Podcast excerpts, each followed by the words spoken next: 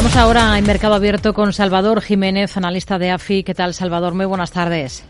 Hola, muy buenas tardes. Venimos de hablar justo de Reino Unido. Vamos a comenzar por ahí, por lo que esperan ustedes para la libra, por el escenario con el que trabajan para la divisa británica, mientras estamos pendientes esta semana de la decisión de tipos de su Banco Central.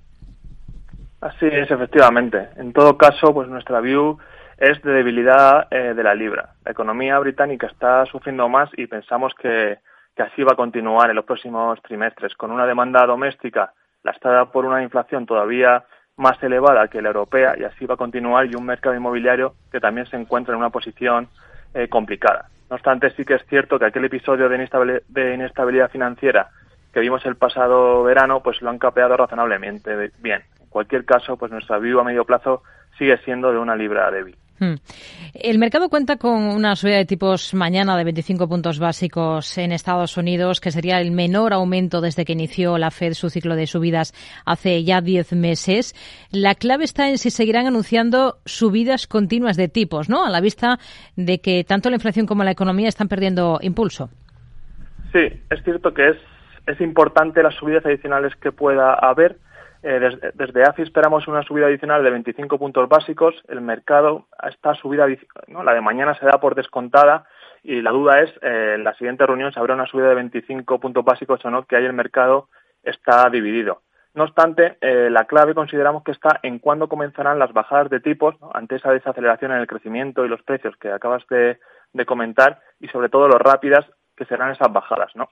El mercado ya descuenta bajadas de unos 140 puntos básicos desde junio de 2023 hasta junio de 2024 y es aquí donde desde AFI consideramos que el mercado puede ser excesivamente complaciente, ¿no? ya que con el ritmo que están creciendo los salarios y la fortaleza que presenta el mercado laboral americano, pues pensamos que la Fed podría ser algo más paciente de lo que espera el mercado a la hora de relajar las condiciones financieras. Hmm. Va a ser interesante comprobar los movimientos del euro dólar en estos días entre reunión y reunión de tanto la Fed como del Banco Central Europeo. Hoy tenemos ligeros repuntes para el euro, para la moneda única. Pero ¿cuál es el escenario con el que trabajan ustedes para el billete verde que va camino de firmar su cuarta pérdida mensual consecutiva? Sí, aquí hay que tener claro ¿no? que la debilidad reciente del dólar se explica en buena parte por esa excesiva complacencia del mercado ¿no? y una disminución de la aversión al riesgo. No obstante, aquí sí que nosotros observamos cierto agotamiento, incluso sobrecompra en, en, en el euro, y para el más corto plazo esperamos que esta tendencia depreciadora del dólar reciente eh, se frene y que haya una nueva apreciación del dólar hacia niveles de 1.04, 1.06, ya que, como decimos, no pues esperamos que el mes de la parte que queda del primer trimestre pues sea algo menos complaciente que este mes de enero, ¿no? Pues que ha sido excepcional en los mercados financieros, con eh, todo el eh, ¿no? la buena parte del mercado absorbiendo mayor riesgo del que estábamos acostumbrados en 2022. Hmm. Por el lado macro tenemos el dato de PIB de la eurozona, se frena el crecimiento de forma sustancial en el cuarto trimestre de 2022 a un ritmo de apenas una décima frente al 0,3 de los tres meses anteriores. ¿Qué, ¿Qué le ha parecido el dato mientras vemos que Irlanda llama la atención con un crecimiento del 3,5% en el último trimestre? Sí, el crecimiento de la eurozona es mucho más exiguo, pero lo cierto es que era algo que ya esperábamos, ¿no? Y de hecho, el registro es sustancialmente mejor de lo que todas las casas de análisis esperaban hace apenas eh, unos meses.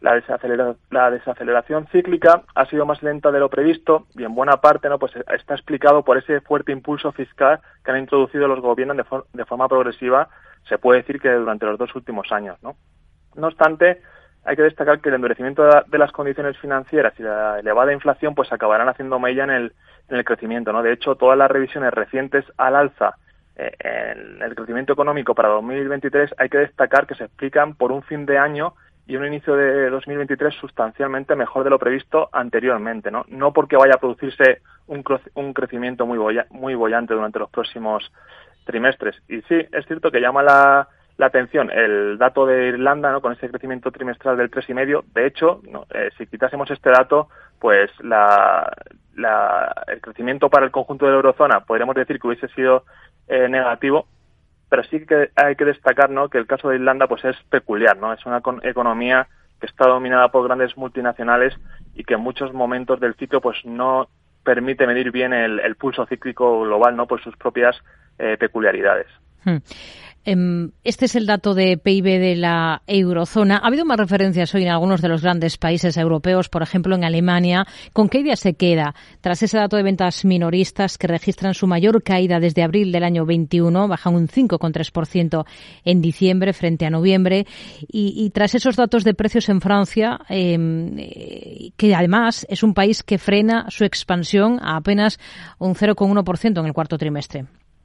Sí, los datos que hemos conocido hoy pues son una muestra clara del enfriamiento que puede experimentar la, economía tras el endurecimiento de las condiciones eh, financieras, ¿no? que hay que dejar claro que muchas veces se reflejan con, retraso en el, en el ciclo y una inflación pues que cada vez va haciendo más mella en los hogares. No, no obstante, hay que destacar que el problema fundamental en Europa sigue siendo pues ciertos componentes de la cesta de la compra, no especialmente alimentos, pues que no muestran visos de remitir esas presiones en precios y hace difícil que pueda esperarse un freno por parte del Banco Central Europeo. Hmm.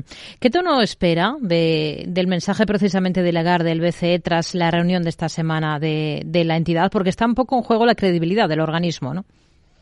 Sí, aquí en la medida que los últimos datos macroeconómicos pues han dado una de cal y otra de arena, ¿no? y viendo los últimos discursos de los miembros del, del Banco Central Europeo e incluso la evolución de los precios, que es cierto que en algún caso pues se observa como cierta desaceleración, pero ayer conocíamos eh, el IPC de España y no da avisos de remitir, no pues nos, hace pronosticar un tono duro de Lagar en esta reunión de febrero, siguiendo incidiendo en su compromiso con la estabilidad de precios. Y pues lo cierto es que ello puede suponer no un jarro de agua fría al mercado tras este inicio de, año que como decía antes pues ha sido excepcional para la mayoría de activos financieros. Hmm.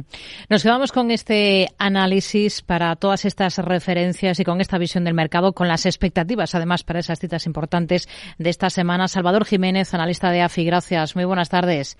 Muchas gracias a vosotros. Buenas tardes.